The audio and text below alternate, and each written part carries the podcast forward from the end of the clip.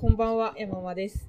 喋りたいこと山々です。今日はまたゲストにお越しいただいてまして、デイブ、田中さん、あれ田中デイブさん？は どっちでも大丈夫です。デーブ田中でございます。いよろしくお願いあの、以前はちょっとヒマラヤの奥地の音声になっちゃったんで、はい。今日はちゃんと対面をしてですね、今日はあの喫茶店に来て収録をしていますので、まあちょっと多少はガヤガヤしてますけれど、この間よりはまあマシかなと。はい。はい。で今日はですね、デーブさん、家電ライターでもありますから、もう、すごいですね、デジモノステーションで。一番今、えっ、と、この、今日撮ってるのは2020年1月30日なんですけど、今日の時点で、一番読まれている記事のランキング1位に、デーブさんのロボット掃除機のネタがですね、ランクインしてまして、ちょっと後でこの話も聞こうと思うんですけれど、はいまあ、あの今日は今買っておくべき家電御三家、はい新御三家、うんこれを教わろうということで、お越しいただきました。ありがとうございます。じゃあ、お邪魔してしまいまし家電ライター、田中デイブさん。どうしましょうね。3位からにします。1位からにします。た。ああ、そうですね。そ、3位からにしますか。じゃあ3位にしましょうか。はい。私もこれ気になってんで。では、第3位。3位は、えー、いわゆる電気調理鍋ですね。ホットクックはい。を強くお勧めするものであります。ホットクック。こういうのってホット、やっぱ、あの、みんなもう代名詞的にホットクックって言いますけど、本当いろいろありますか？あ、本当にいろいろあります。今、すごくいろいろ出てきてますね。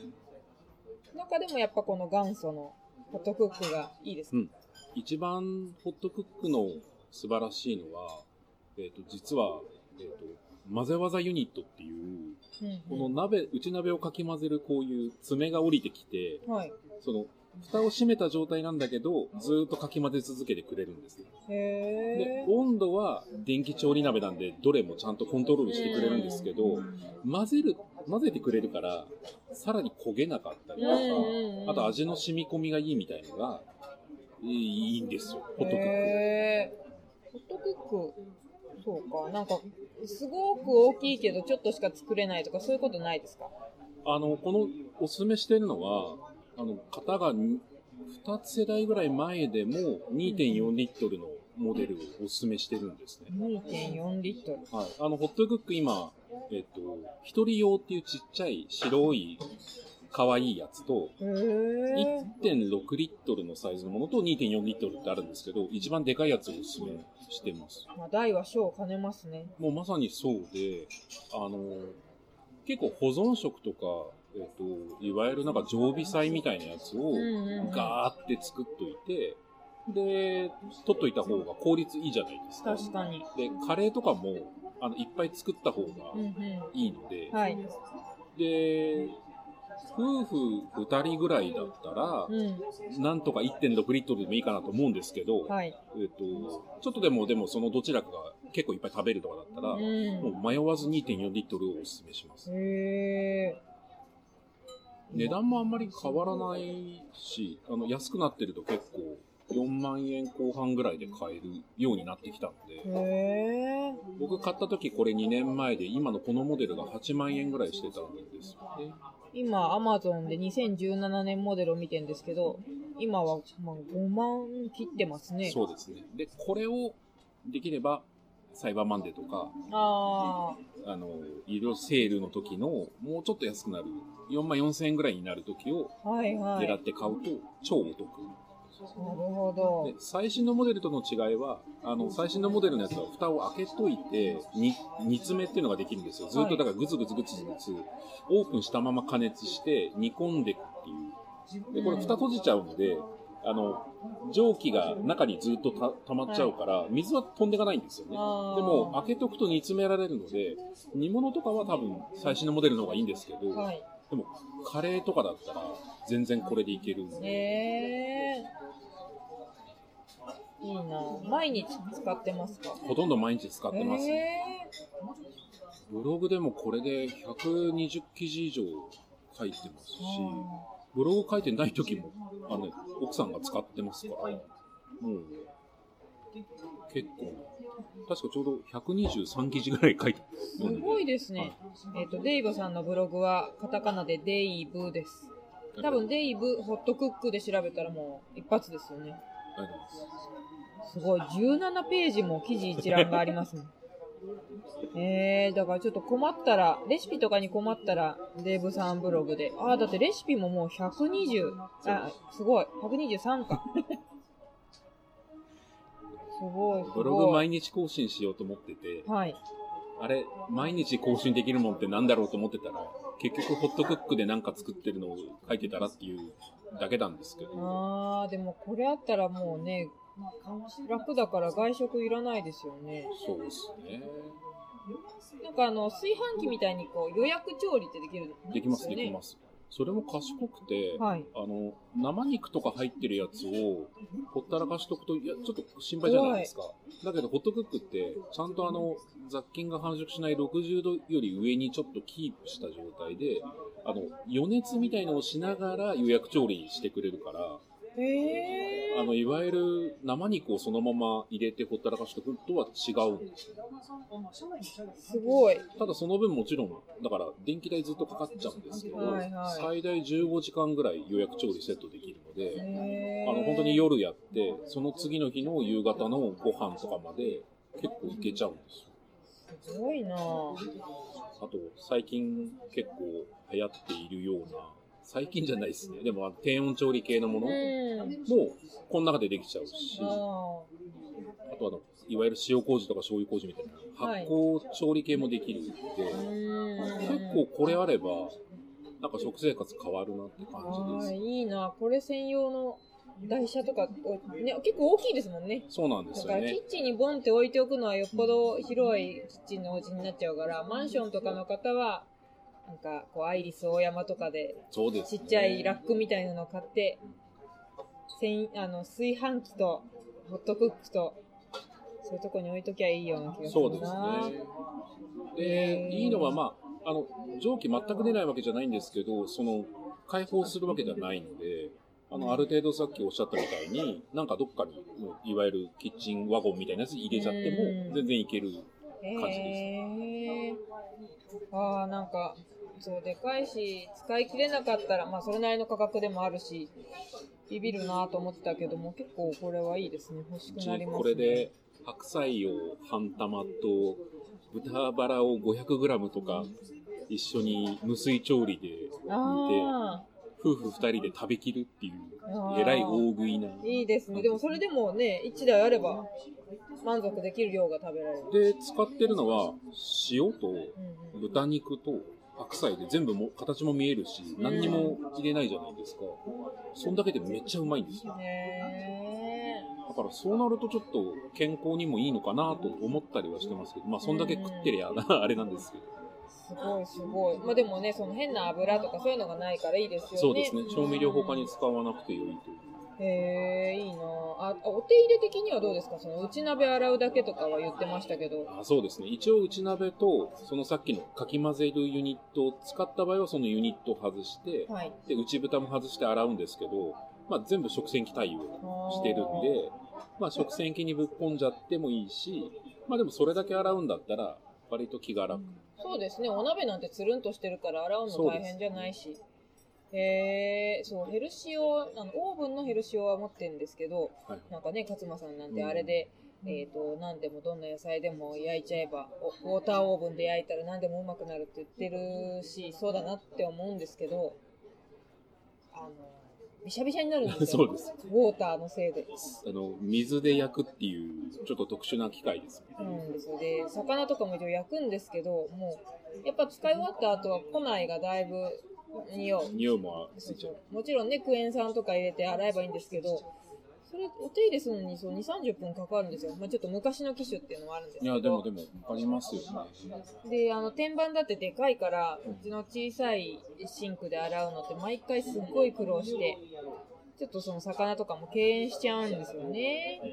でもこれはいいな。そう、手入れまで含めての調理器具ですからね。ですね。そこがやっぱり大事ですよね。その準備がめんどくさいとか、あの、昔のフィリップスのノンフライあったーなんとかってあったじゃないですか。あの、丸くてでかいやつ。はいでもあれも、あの、いいんですけど、まあ、作れるものが少ないっていうのもあるし、結構お手入れもめんどくさいから、うんうん。結構使わなくなっちゃったりしてたんですけど、ホットクックはもう、ほんと鉄板ですね。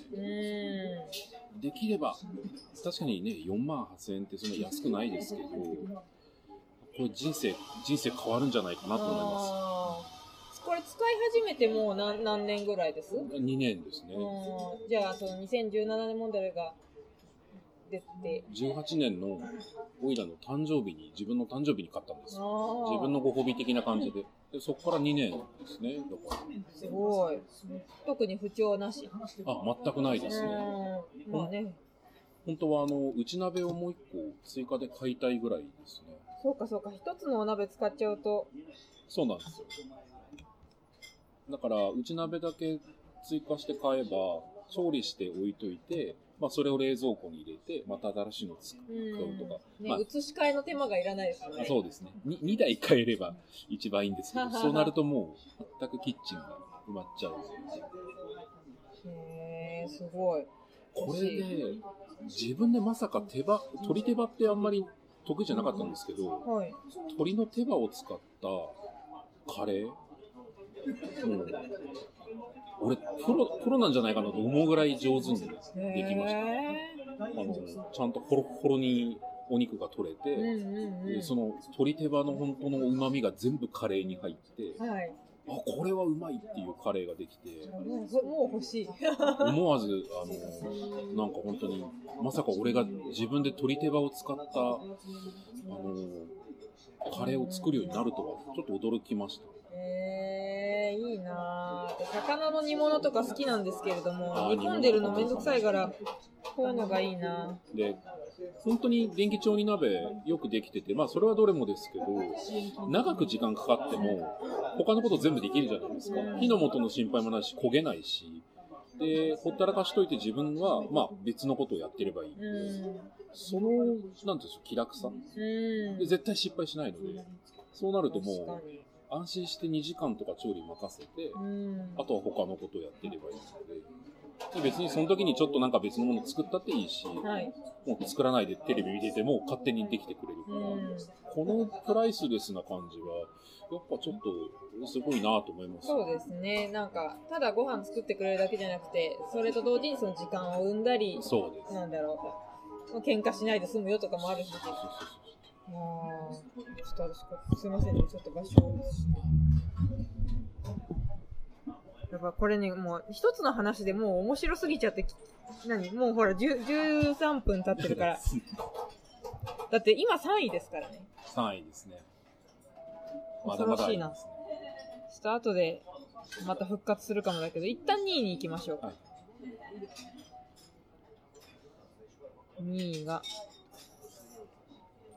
はい。第2位ロボット掃除機。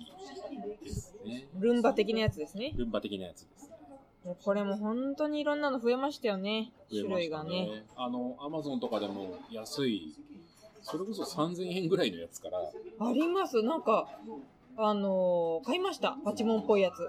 ダメだった。それは。ああ、そうですか。僕も昔、3年ぐらい前に安いやつ買って、ダメで。うーんで、アイロボットすごい、まあ、えっ、と、ブラーバとかルンバですよね。はい。賢いって聞いたんで、で、やっぱ借り、ちょっとレンタルみたいなやつやってみたんですけど、すごく良かったんですけど、まあ、それがどんどんどんどんやっぱり、あの、人気になってきてるのか、うんうん。いろんな会社が結構いいやつを出してて、ねえ国内のメーカーも。そうですね、うん。パナソニックとかも出してるし、日立とかいろんなロボット掃除機あるんですけど、結構それのなんかこう、け決定版っていうか、今おすすめしたいのは、アンカーが出してるロボット掃除機なんですよ。うん。充電器のとこですよね。そうですね、モバイルバッテリーとか、完全ワイヤレスイヤホンとか、ああ私これそうだ。アンカーだ。あーそうそう。イヤホンは私アンカーのゾロってやつなんですけど、はいはいはい。これもいいですよ。いあのイヤホンも。だけどちょっとそのロボット掃除機まで彼らが手を出してたとは知りませんでした。今かなりちょっとアンカーはいろんな家電の割とちょっとブランドをひら広げていて、結構あの、モバイルプロジェクターとか、うん。も出してるんですよね。で、なんか、あの、コンセントとか、普通のあの、家電用のコンセントを、はい。なんか出してたりとかするんですけど、これは結構特殊な感じで、あのーロボバックっていうシリーズが、ユーフィーっていうブランドの。ロボバックっていうそのロボット掃除機なんですけど。これがあのーちょっと高い L70 ハイブリッドってやつは、はい。えーいわゆる吸引、吸い込みの掃除と、あとはモップを使った水拭き掃除の両方が1台でできちゃう。へえやつ、一台で、そのルンバとブラーバを兼ねてるっていうことですね。で、へえルン。バって今一番高い i7 プラスってやつは10万超えだし、うん。ブラーバのブラーバジェット M6 って、えー、と6万あ7万円ぐらいですね。はい、はい、はい。だけど、このあの L70 ハイブリッドは、えー、と通常価格でも5万4000円、うん5万4800円だと。半分ぐらいのね、価格でいいですね。で、両方できてて、そしてなかなかに、なんとなくそのアンカーってハイテク企業な感じですけど、はい。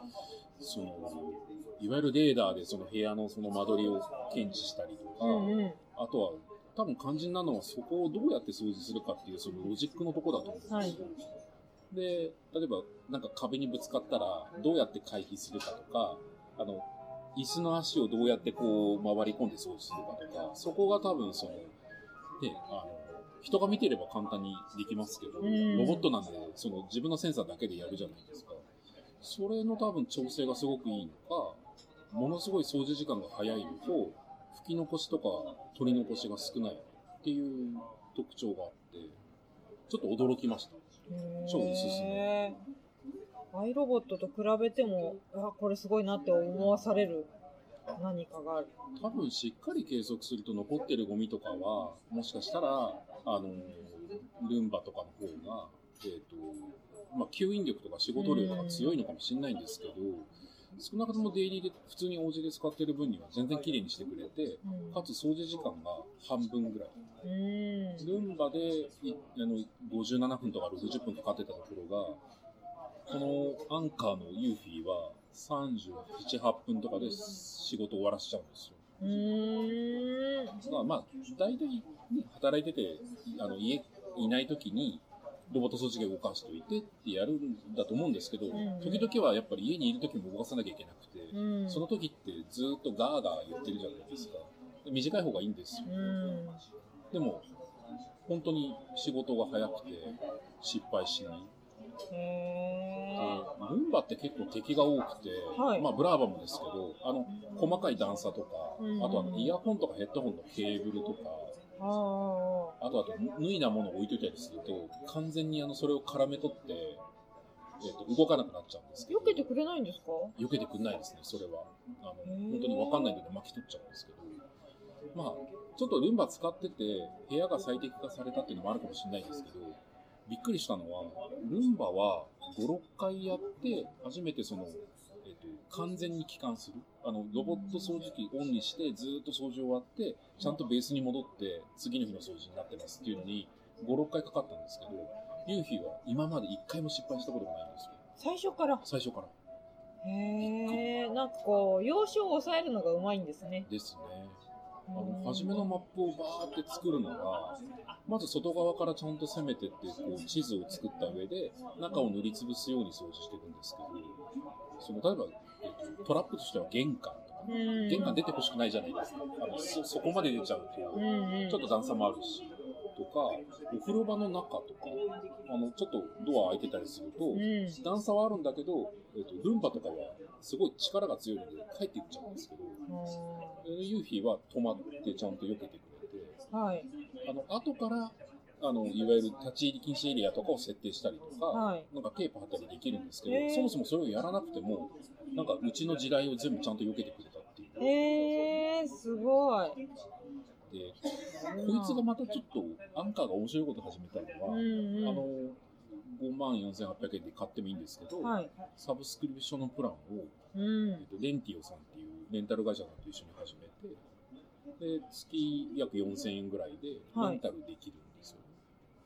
で、最低は6ヶ月契約しなきゃいけないので、その6ヶ月契約をしなきゃいけないんですけど、でも、そこからはもういつでも辞めたくなったら辞められるし、うん。2年間24ヶ月分払えば、それはご自分のものになりますっていうプランなんですよ。だから、ちょっと試したいなと思ってたら、そもそもルンバ買うのでいいんですけど、うんうん。まずとりあえず自分家でロボット掃除機って使えるのかなみたいなことを確認するにも、まあ、アンカーのやつから入るのいいんじゃないかなと思いました。なるほど、なるほど。まあね、いきなり5万はちょっとなという方も、まあ4000円、あ、でも、そうか、6ヶ月は最低やんなきゃいけないから、2万4000円は出すんだけども、まあ半分で済みますからね。借りちゃって家にあると、片付けしたりとかう、んう家具をちょっと配置変えてみたりとか、ん。うん。あとあの、せっかくだから1日2回動かしてやろうとか、うん。元取ってやろうってなると思うんですよ。そうすると、完全に元は取れるかなってういう。ーん。そうか、そうか。これって最新機種が借りられるってことそうですねですよね。。L70 は最新ですね。あのさ一番最初に申し上げたデーブさんの大人気記事はこのユーフィーのレビュー記事ですね。はいデジモノステーションさんで。へー、今2機種発売されてるんですね。安い方は1000円、月1000円ぐらいで借りられるんうですけど、この子はあの、いわゆる目がないので、レーザーのそのセンサーが、いわゆるぶつかりセンサーなんで、あのはいはい。、ぶつかり稽古みたいにしてこう、やっていく感じなんで、あんまり頭は良くないんですけど、この上位機種の方が、まあ、とことん頭が良いという。う。そうか、エントリーモデルは水拭きはできないんですね。あ、そうですね。それもそうでした。うーん。そうか、そうか。で、ところどころでどうせ交換パーツとかも必要になってきたりするわけですもんねね。。フィルターとかやっぱり結構汚れるのと、あの、ヒゲみたいなブラシのこういうはい3本のやつがくるくる回るんですけど、あれはさすがにいろんなところをこう擦っていくので、うんどんどん汚れていっちゃうんですよ。それもレンタルプランでちゃんと半年に1回ぐらいタダで届けてくれうるのは、ーん。本気で、本気でや、なんか市場を取りに来てるなって感うん。いや、私まだロボット掃除機って使ったことがないんですけどもはい、最初から確かに製品買ってしまうと、その交換パーツとかも自分で適切な時に申し込まなきゃいけないんですよね。そうですね。だけどサブスクだと、例えば7ヶ月目、13ヶ月目みたいなタイミングで申し込めるようになりましたよっていうのが、通知が来るわけですよね。ああのね、もうそのままキットが届いちゃいます。何もせずともそうですね、交換してください。ああ、それはもうなんかロボット掃除機初心者には、なんかそれでリズムを覚えて、もう本当に欲しくなったらば買えばいいし。で多分、僕もそんなになんかせこいので、自分で買買って買えなきゃいけないとなると、まあ実際そうなんですね。買っちゃってるからそうなんですけうど、ちょっとなんか、まあこれはまだ買えなくていいんじゃないとか、フィルター使えんじゃないと思っちゃうんですけど、そうですよね。もらっちゃえば、あもう取り替えるしかないよねって取り替えちゃうと思うので、こういう仕掛けもなんかうまいなうまいです。ね。そうそう、自分だとあれですよ、コンタクトレンズをね、2週間以上使い続ける人と同じですよ、使い捨ての。そう1日ぐらいいけんだろとかね、まだい適けな時に買えるのが大事。消耗品ですからね、やっぱ買えないとせ、あの、クオリティに影響しますもんね。でよくあの、お聞きするのが、うちロボット掃除機なんて使うほどひどくないからとか、う。いうん話あるじゃないですか。はいあとその、ロボット掃除機を使えるようにするための掃除が無理みたいなのああ、が、わかるわかる。うんもうその通りなんですけど、でも、10平米でもいいから、あるいは5平米でもいいので、あのややると気分は絶対変わると思います。うんうちもその、今はちょっとやっぱりロボット掃除機が入れるように、あの、ベッドでちょっとずらしてみたりとか、うんうんあとあの、テレビとソファーの位置をちょっとこう、今まではソファーが部屋の真ん中に横にドンと置いてあったんですけど、それだとこう、回り込めないんで、うんテレビとの位置を変えて、真ん中にスペースを広く取れるようにしたんですよね。うんでもこれロボット掃除機のためにやってるんですよ。はい。だけど、そのおかげで掃除面積が広がったことで得られてる、ちゃんとうち掃除してるしっていう、お互いの罪悪感のなさ。ああ、わかる、そうですね。これ、男性が頑張りそうですね。あの、この、どこ走ったかとかもわかるんですよね、アプリとかで。それも結構大事でうすよ。ん。そう初めやっぱり寝室のその、なんでこの隙間入ってくれないんだろうみたいなところを、あの掃除してもらいたくて、あ、ここだと無理なのかって言ってて、ベッドずらすとかは、はい。もう私がせ積極的にこうやってます。へえそう、だからなんか、ご主人がこう、リビングとかで、下にお皿も引かずにね、ボリボリ、ポテチとか、おせんべいとかそういうカスが落ちるものをね、平気で食べちゃうと。で、自分の目がね、奥様の目が行き届いてる時は、お皿とかトレイ、もしくはもうそ、めんどくさいんだったら、流しの上で食べて、みたいな。言えるけど、目を離すとダメなわけじゃないですか。ですね。しかし、この子がいたら変わるかもしれない。いや、全然本当にそうで、あの、昔、昔っていうか、これ、ロボット掃除機使う前って、あの、水拭きの掃除って、お互いにすごい喧嘩の原因になってたんですよ。あの奥さんは、まあ、綺麗にしたいとは思ってくれててありがたいんだけど、僕そんなに綺麗好きじゃないんで、うんうん。水拭きの掃除とか別にいいいいと思ってたんですよ。うん。で適当にクイックワイパーとかでやればいいじゃんとか、うんうん。別にその、いわゆる掃除機でかけてる俺気にしないしって言ってるんですけど、でもその割に、例えば裸足でこうやってなった時に、足の裏になんかついたりするとパラパラってやってると、それがすごくアピールにあ感じてたみたいなんですよ。だから、やっぱり拭かなきゃいけないってことじゃないみたいなので、ストレス溜めてて、で、だからやるけど、やる分には結局奥さんもすごい大変なので、あ。そこでストレス溜まってるじゃないですか。で、さっきみたいに、そんなこと言いながらもバリバリなんかこぼしたりしてて、でもそれって、あんた掃除しないよねっていう話ですよ。で、その、そういうこう、ストレスを、ロボット掃除機が全部やってくれてるから、別にこぼしてもそんな怒んなくていいし、うちは別に私はもう水拭きはやらなくなったけど、ボタン一つで綺麗になってるんだから、うん私はこれでいいんだっていう、奥さんのそのストレスの解放が、えっと、僕がすごいありがたい。あ奥さんがストレスを感じなくていいよって言ってたのが、本当に感じなくなってるから、超ありがたいと思います。あ。うんうんうん。ええー、ほんと、試しに6ヶ月はいいと思いますよ。2万6千、4千円ならいいじゃないですかね。ええー、やってみようかな。面白い。そう、ぜひ、あの、デジモノステーションのサイトを見てください。購入とレンタルで、こう、どっちがな、いくら得なのかっていう、こう、分岐点とかもですね、バッチリ、デーブさんが測ってくれてるので、ぜひこれを見ながら、どうしようかなっていうのを検討いただければと思いますね。もちろんデーブさんのサイトから、あの、ポチっていただくのが一番ですよ。ありがとうございます。そして、ではでは、もう十分これかなりどっちも欲しいから困ってますけれど、栄えある第1第位、1位ですよね。第1位、お願いします。食洗機ですね。食洗機、食器洗い乾燥機。乾燥付き、食洗機。でもこれでかいのですよね。食洗機って普通はね。あの例えばマンションとかだとビルトインの食洗機があったりするとかあと結構もうなんか食洗機は当たり前に使うって言ってる派とうん。あのうちは食洗機なんか使えないですって言ってる派に結構はっきり分かれてる気がするんですよ。あで僕もこの321の中で一番時間がかかったのが食洗機で導入するまでに。なんでかっていうと、そもそも賃貸のマンションで、あの、食洗機なんで水を分岐して持ってこなきゃいけないんですけーど、うん。その工事を大家さんに交渉しなきゃいけないとか、うん。そもそもその分岐水栓がつくかどうかわかんないとかと、うん。あと、置く場所がないから、その導入にすごいためらってたんですけうん。ど、さすがにその辺のニーズを汲み取る会社さんも出てきうんて、パナソニックはもともと小型の食洗機出してたんですけど、それも受けなかったんですね、うち。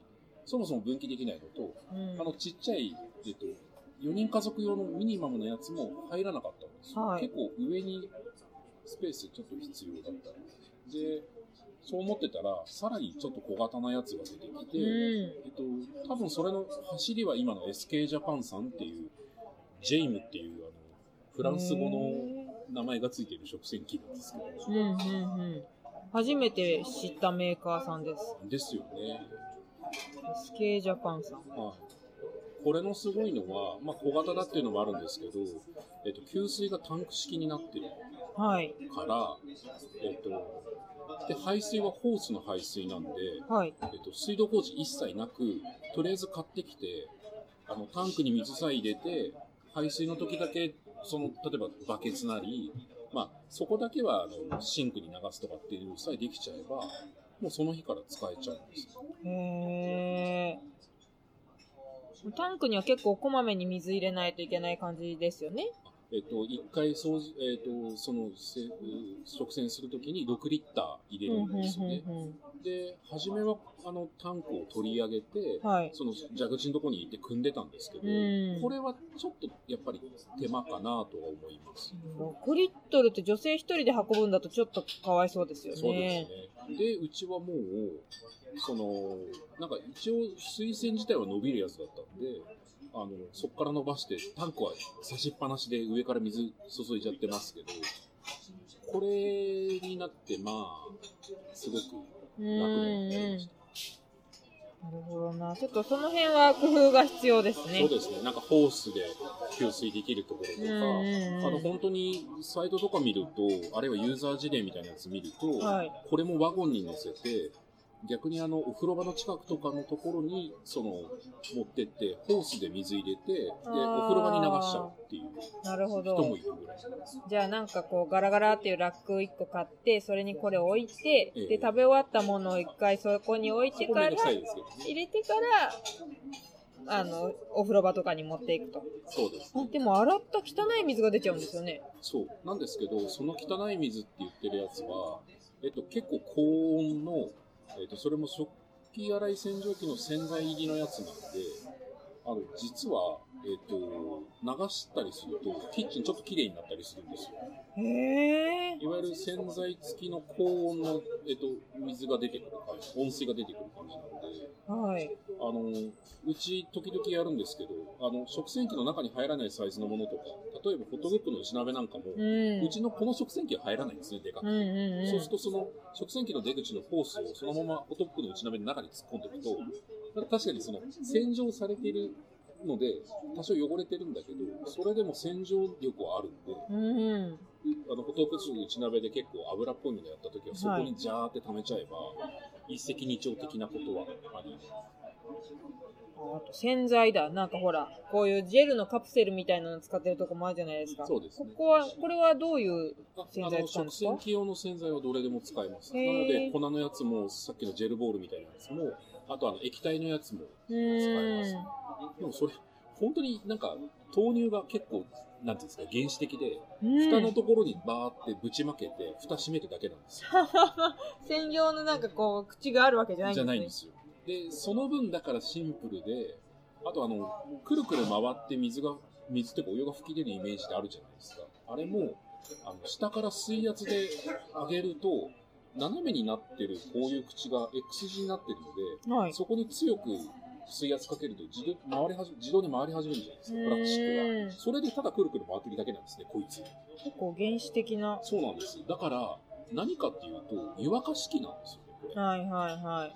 あの、ここで本当に湯沸かしして、それをこの口から、あの、そのいわゆるくるくる回る口から上に吹き上げてるだけなんうんで、そうん。の分、シンプルで、えっ、と、お値段安くて、構造的にはその、庫内のスペースが広く取れる。ああ。その分でも他のパナソニックのもうちょっと高級なやつとかとは、あの、洗浄力っていう意味では弱いですね。うーん。あ、そう、弱さを感じますか？手で洗った方がこれ良かったな、みたいなのあるんですか？えっと、例えばカバ、よくあの、洗浄テストとかをやるような、例えばはい家電批評さんとかの洗浄テストは、割としっかり油汚れとか、ご飯のカビカビになったやつとかやるんですけど、その中では割と低い方うでした。で、それよりもやっぱりパナソニックの出してる最新の、えーと小型でも、あの、ちょっと高いやつの方がいいし、今買うんだとすると、もしかしたら、これの別のメーカーさんですけど、シロカっていうメーカーさんの、ん。はいはい。あのシロカって結構おしゃれ家電みたいので有名ですけど、その出してる分岐水栓も対応しててタンクでもできる、えっとシロカの食洗機の方が評価が高い感じですね。白か。はい、今ちょっと、ね、のシロカさん。ここで Amazon 検索を。えっ、と、食洗機。そうですね。シロカちょっと熱いんですよ。最近出してました？あ、これ最近ですね。あ、誰かが Facebook でシェアしてました。感動して。これでございます。SK ジャパンさんのが、えっ、と、さっきのやつ15リットル、違う違う、そういう意味じゃないのか。15リットルとかそういうことじゃないね。えっ、と、SK ジャパンのは、まあ、4万ギリ切ってますけど、。白かは5万6 5千円ぐらいかな。そうですね。結構出たばっかりな感じ。しかし、まあでも、同じ感じなのかな？ビル、あの、こう、工事がいらなくて。洗浄時間も早いし、あとは、あのーまあ、これは食洗機に共通して言えることですけど、さっきの、あの、今、私が使っている SK ジャパンのやつも6リッターで逆に言うと、まあ、水は使わないじゃないですか、それ以上は。で、手洗いすると大体30リットルぐらい使っちゃうんですよね。あの、普通に流しっぱなしだと。そうすると水も節約できて、で、結構高温で洗浄できるので、油汚れの落ち方とかもちゃんと落ちるし、割と殺菌、ばい菌みたいなやつも良い。まさにね、あの、冬なんてお湯が出るまでにまた水流してないといけないじゃないですか。そうなんですよね。だから、いきなりあったかいのでやってくれるのはいいですよね。で、まあ男なんで全然気にしないですけど、女性だとやっぱり手荒れ気にするから、こううそうですね手袋してみたいなことやると、その辺のストレスもないし、うんある程度ちょっと下洗いとかしてあげると、まあよりいいんですけど、ただこの食洗機はまた、えっと、大体わかんないですけど、旦那さんがやったりするじゃないですか。うん洗い物はやってねみたいな。うんうん作るのは私やって、うんうんえっと、あなたおすお皿洗いぐらいしてよ皿洗いはしますみたいな。だけど、奥さんからすると、その皿洗いが完璧じゃないとか、うん。めっビシャビシちゃあるャビシャ。ビシャビシャなままなんか置いてて、積み重ねておしまいにしてるとか、そう。積み重ねるも、いや、男性の方がこんなね、物理とか得意そうだし、分かろうもんなのに、皿ってこう、え、湾、遠曲、湾曲してるじゃないですか。ですよね。なぜ、こう、傘の形になるように重ねるのではなく、この、なんですか、お椀のままの形で、水が溜まるやろと。水はどこに行くと思ってるんや。うん。そ当然その、順番があるわけですよね。そうなるためにはちっちゃくて平らなものから、ちょっとこう角度のついたものにしていかないう。そうと、なんですよ。初めにいきなりでっかいボール洗ってドンと置いちゃうと、もそうう。無理じゃん。あとは、あの、油汚れに対する挫折の速さ。あの、あれですよ。油汚れにジョイの CM みたいにこう、キュキュってね、音が鳴るまでやっていただきたい。ジップロックコンテナとかね、ぬるぬるすんです。ずっとそうですよ。ポリプロピレンは結構バーってやって水流しても、あれ、ぬるぬるしてるなと思っても、まあ、洗ったじゃんみたいな。まあ、綺麗は綺麗っつって、なんかそっとこう胸に秘めてね、しまってたりするんですよ。あと、あの、そうそうそう。まあいいや、やめよう。悪口になるから。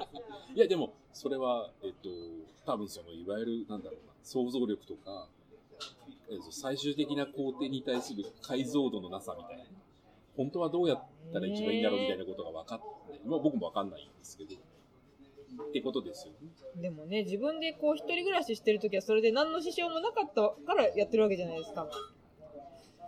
だから、実際死にはしないっていうそうなんですよ。腹の吹き方をしちゃうんですよ。そうなんですよ。だけど、家事もコミュニケーションじゃないですか。うんか家族内で、その、二人なり、あるいは子供も含めて、そういう家族の中で家事は成立してるから、これ難しい。僕がこれでいいだと思ってますんで OK ですってわけではないんですよ。そうなんです。しかもその、やってくれているという手前、これお互いに難しいコミュニケーションですよね。奥さん側からは、まあ、奥さん、旦那さん逆転してるかもしれないですけども、その、日々やってる方は、たまにややってくれたその洗い物に対して、なんとなくこう、ありご、ありがとうを言わなきゃいけないが、まあ、本心ではそんなありがたくない事態になってるぞと思っている。で、やった方はやった方で、やってあげたぞって思ってるから、なんか気のないお礼だったりすると、んだよ、やってやったのに、みたいになるし。とか、ちょっとなんか水が残ってて拭いてるのとか見てると、なんか、なんか、これ見よがしに、うやり。拭き直してるのとか見て、なんなんでいいじゃん、別に。そうですよね。で、あかそうなんだよこれでも。これでも完全に男性側がっていうか、そっちを言ってる側が悪いだけですけど。いやいや、いやでもほら、あとは、じゃあ、あの、良かれと思って、ね、ありがとう。でももっとこういう風にしてくれると嬉しいなって、はい 最大限のコミュニケーション力を使って、はいね、なんかこう、ダメとは言わずに、こうしてくれるとより嬉しいなと、たとえ言ったとしても、言われた方にしてみりゃただの注意じゃないですか。でも、それ NVC ですよ。NVC です。NVC は、うん多分もっとそんな言い方しないですよ。あもっとさら。さらにやる。もっとフラットにきつ言えるんだと思うんですけど、だけどそうそう、尺に触るわけですよ、きっと。私が多分逆の立場でもそうだし。食器洗い、意外と不幸が溜まってますね。結局、その、じゃあ、どうするかって話になったときに、まあ少なくともその、えっと、洗うことと乾燥するところまでのクオリティは、えー夫婦揃って別にもう機械任せなんで、うんまあこの機械が、まあ確かに手で洗うよりも高温で洗ってくれるし、綺絶麗にな対ですよるんですよ。ね。だから、それで OK で、乾燥もじ、まあ、時間かければ、ちょっとこう、あの、なんていうんですか、後ろの、お皿の後ろって糸尻って言いましたっけ？糸尻のところに水が溜まってたりすると、はいはい。それはちゃんと拭いてあげないといけないんですけど、ただ、それでもある程度すごく簡素化された、その食器洗いのある程度のレベルが担保されてれば、うん。えっと、こやる方も、いや別に任す、これに任しちゃってるわけだから、あとちゃんと並べてって言われても別に、それはまあ、そこはやろうかなとか、任せてる多分奥さんの方も、まあ、ここまでは機械がやってくれてるから、ああと、片すのは簡単とか、あの、自分なりにお皿はこういう風に並べたいっていうか、こういう風に収納したいっていうブームとかも来るので、このちっちゃい、なんかお醤油皿は、前はここだったけど、こっちに並べましたみたいなことを別に旦那さんには言わないじゃないですか。でもパッて開けてみて、あ、そうなってるんだなと思って推察してやるんだけど、みたいなことは、あ、別にもうそれは私が好きなように並べればいいやっていう。でももう現れてるし、うん。その、まあこれでいいやって思えるところが結構広くなるっていうのは、こういうその、三種の神器というか、のいいとこですよね。すごい。そうだ、乾燥もしてくれるんだもんしてなく。れますね。そうか、そうか。実はアイリスオーヤマとかも出してんですよ。あ、意外とあんだ、アクア。そうですね。あー、ええー、パナソニックも3万円くらいであるんですね。こいつが本当は使いたいのプチ食線ってやつがすごいいいんですよね。これはパナソニックのプチ食線。はい、これが多分小型の食洗機は結構、なんていうんでしょう。メルクマールというか、ターニングポイントというか、で、結構、今、あの、備え付けの食洗機がキッチンのあの、キッチンシンクにやるやつも、ちょっと汚いとかで、使いたくないっていう方も多いみたいなんで。あの食洗機ついてるのに、わざわざ後付けで使うっていう人も多いみたいですね。そうなんですね。こうやって外付けになってれば、例えばわかんないですけど、5年とか10年で、本当にダメになったら取り替えちゃえばいいんですけど、うんうんうん。まあでもやっぱりこう、ただ置くだけっていう手軽さはかなりいいですよね。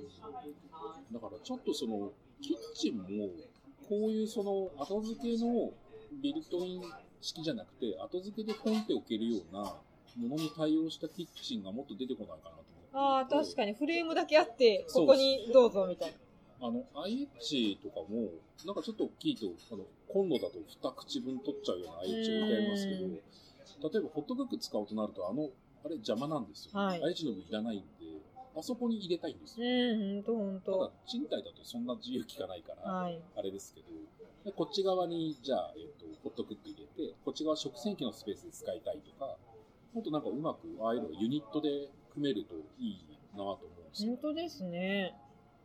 確かにななんか無印良品の家ってそうなってんのかなって言い始めた無地ぐらいで、ああ、あそこ家電で出してるから全部埋め込まれてるかって思っちゃった。はいえー、いいなぁ、いいなぁ。やっぱこれ確かに1位は1位ですね。うん。で最初ちょっと疑ってかかってたんですよ。うん。1位の話の割に、水が結構大変だなとか思いし、はいはい。デーブさんちはその工夫して、持ち運びしなくても水が注げるようにこう蛇口を伸ばしたりとかって仕組みができているからいいけど、その仕組み作り大変だよなとかいろいろ思っていたけど、それってほんと最初にちょっと乗り越えるだけの壁であって、うんもたらすものは大きい。で、まあ、もしもタンクでやるにしても、あの、使い終わったら水入れるのはっていう役割分担で、その重いやつはあなたやってよみたいなので別にいいじゃないですか。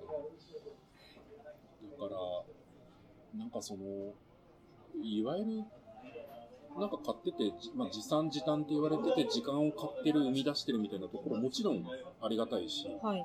それで、その空いてる時間でブログ書いたりとか、うん。好きなテレビ見たりとかしてるんですけど、でも一番ありがたいのは、僕からすると、奥さんのストレスとか、奥さんがイライラしてることがなくなり、う同じレベル、奥さんが求めてるレベルが、多分、多分ちょっと下がるんですよね。もっと完璧にしたいとか、もっとちゃんとやりたいと思ってるやつを、いやいや、ロボットがやってるからいいじゃんとか、いやいや、食洗機がやってくれてるから別にそれでいいじゃん、綺麗になってるじゃんみたいなことでちょっと落として、で、大体旦那さんの方はレベルが低いんで、でもその家電を使った上で、その奥さんがまあまあいいかなと思うレベルに行くから、このレベル合わせができるのがん。多分いいんだと思うんですよ。なるほど。ちなみにタンク自体って洗ってます？内側。タンク全然洗ってないです。あの、この水のタンク。そうです、そうです。洗ってないですね。あ、気になります？いやー、なんか、まあでも、どうせ高温になるからいいんですけど、あ、あの、あれですよ。えっと、水のタンクはもう抜くだけですよ。あの、うんうんだから、その、なんていうか、中のものは戻ってきてるはしないですよ。うん、そう、なんだけど、もうこう、四隅に水とかは絶対溜まるわけじゃないですか、タンクの中に。そこからこう、だからだんだんだんだん使ってて、タンクがに赤カビとかを見つけてしまったらがっかりしそうだなって思ったんですよね。はい庫内は、すごい、すすごいオープンな感じなんうで。あの、いわゆるなんか吸水スポンジみたいなやつで、はい。えっと、キュキュキュってやると、あの、ちょうどホットブックと同じみたいな感じになるんですよ。うあ、えっと、すみません、ヘルシオか。ん。うんうんうんあの、ウォーターオーブン使った後に、食洗機がこうぐるぐる回ると、カゴごとバンって外せるんで、なんか結構手が綺麗に入るんですよ。で、水分は確かに気になるので、あの、そこにスポンジ持ってって、キュキュキュってやると、それで結構綺麗になってて、あの、いわゆるなんかカビみたいなのが発生してない感じですへよね。ー。いいな、お手軽だなあとあの、ヘルシオみたいな洗浄モードがありました。ああ何にも入れないで、やっぱその辺は。考えられてるんですそうね。ですね。えー、ちょっとこの白かか、なんだっけ？高いですけどね。まあ SK ジャパン。いいなぁ。SK ジャパンさんは、なんとなくウェブサイト見に行くと、ちょっと微笑ましい感じの、なんか手作りな感じの。いいですね。応援したいですね。そういうのね。いや、ほんと安いですよ。4万ですからね。しかも、これ 5%, 5還元がここから。加わりますから、あ、そう思うと6月までに、あ、この Amazon の5%還元はいつまでやってんだろうな。あいつまでですよ。キャッシュレス、でもあれですよね。キャッシュレス決済。そうですよね。まあ、遅くとも6月までですよ。えー、欲しい。欲しいぞ、これは。というわけで、三種の神器は、おさらいすると、3位が、えー、っと、ホットクックの方ですよね。そうですねホットクック。で、2位が、ブラーバじゃないや。ロボット掃除機のあの、ユーフィー、そう、ユーフィーだ。むそうそうそう、ユーフィー。ユーフィーね。えー、そして1位が食洗機。SK ジャパンさんを、ああの、デーブさんは使っていると。いいですね。ちょっと、意外ともう50分ぐらい経ってたんで。本当はね、あの、ここにランクインしてないけども、あると人生変わるよ家電もあるんですけれども、一旦じゃあちょっとそれは別の回にしましょうかね。これね、60分で切れちゃうんで。じゃあ一旦このトップ3紹介は終わろうと思います。ありがとうございました。ありがとうございました。